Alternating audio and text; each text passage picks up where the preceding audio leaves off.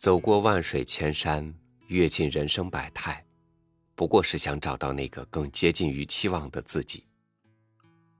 但在这个人云亦云、潮流不断被引领、意见不断被左右的现实里，你还保留有多少的底色呢？与您分享中国台湾作家罗兰的文章。保存自己的特色。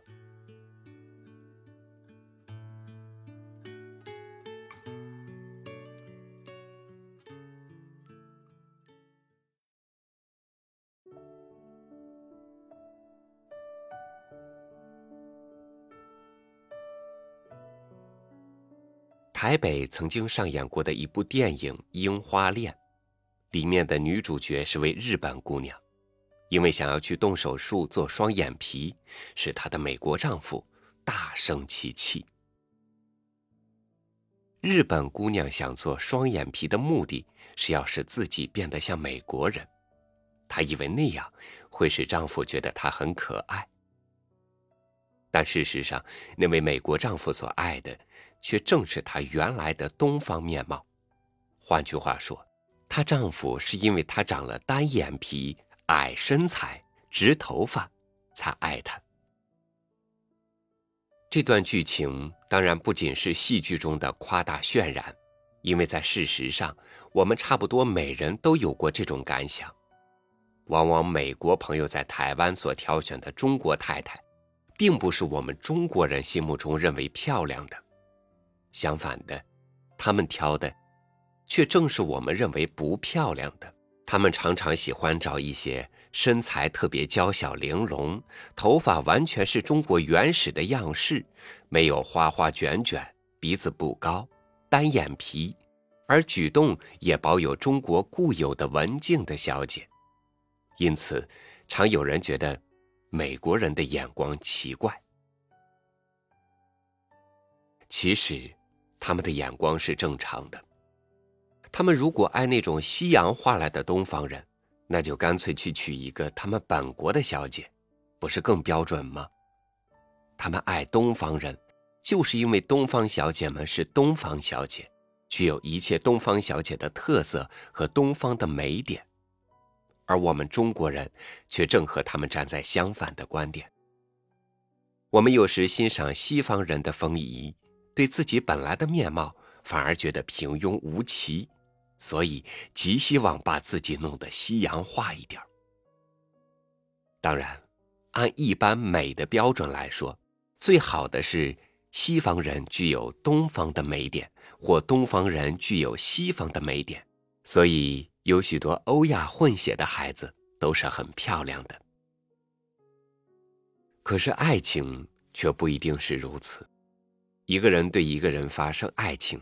往往不是爱对方够上什么标准，而只是爱上他的特色。否则，大家都向着少数的几个标准美人进攻，其他那些不够标准的，岂不找不到对象了吗？既然不可能每个人都合乎美的世界标准，那么，与其勉为其难的用不自然的方法改造自己，就不如好好的保存自己的特色。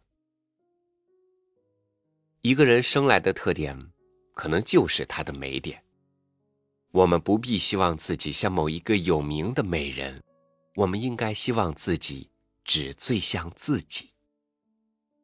谈起一个人有一个人的特点，就不免想到那些电影明星。有一阵子，我们在报纸杂志上看见许多明星的照片，都有点像李丽华；又有一阵子。看见许多明星的照片，都有点像张仲文。这些人不懂得发挥自己的特色，而只知东施效颦，就难怪他们只能做默默无闻的三四流角色了。记得以前有位美国太太在上海某照相馆照了一张照片，拿回来一看，照相师把她下壳上的一块凹下去的印子给修掉了。也许因为这位太太是学艺术的，当时她很不高兴，问照相师为什么给她修掉。照相师当然解释说，因为这样比较好看。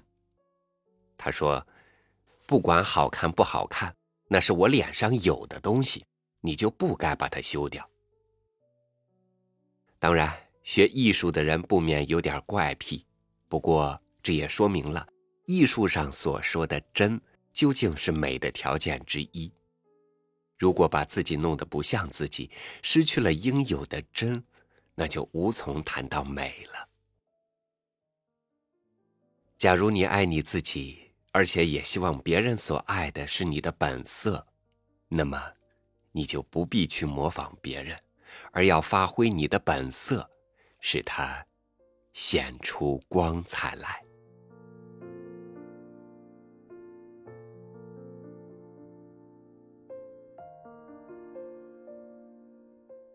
我想说，或许真的是因为迫不得已。我们才在生活里不断的、不断的修饰自己，哪怕它还不真实，哪怕无数次的被揭穿，但它是我们还太弱小，还没有学会面对世界时候的保护色。但回头想来，失去了真实的自己，要这修饰，还做什么呢？感谢您收听我的分享。欢迎关注微信公众号“三六五读书”，收听更多主播音频。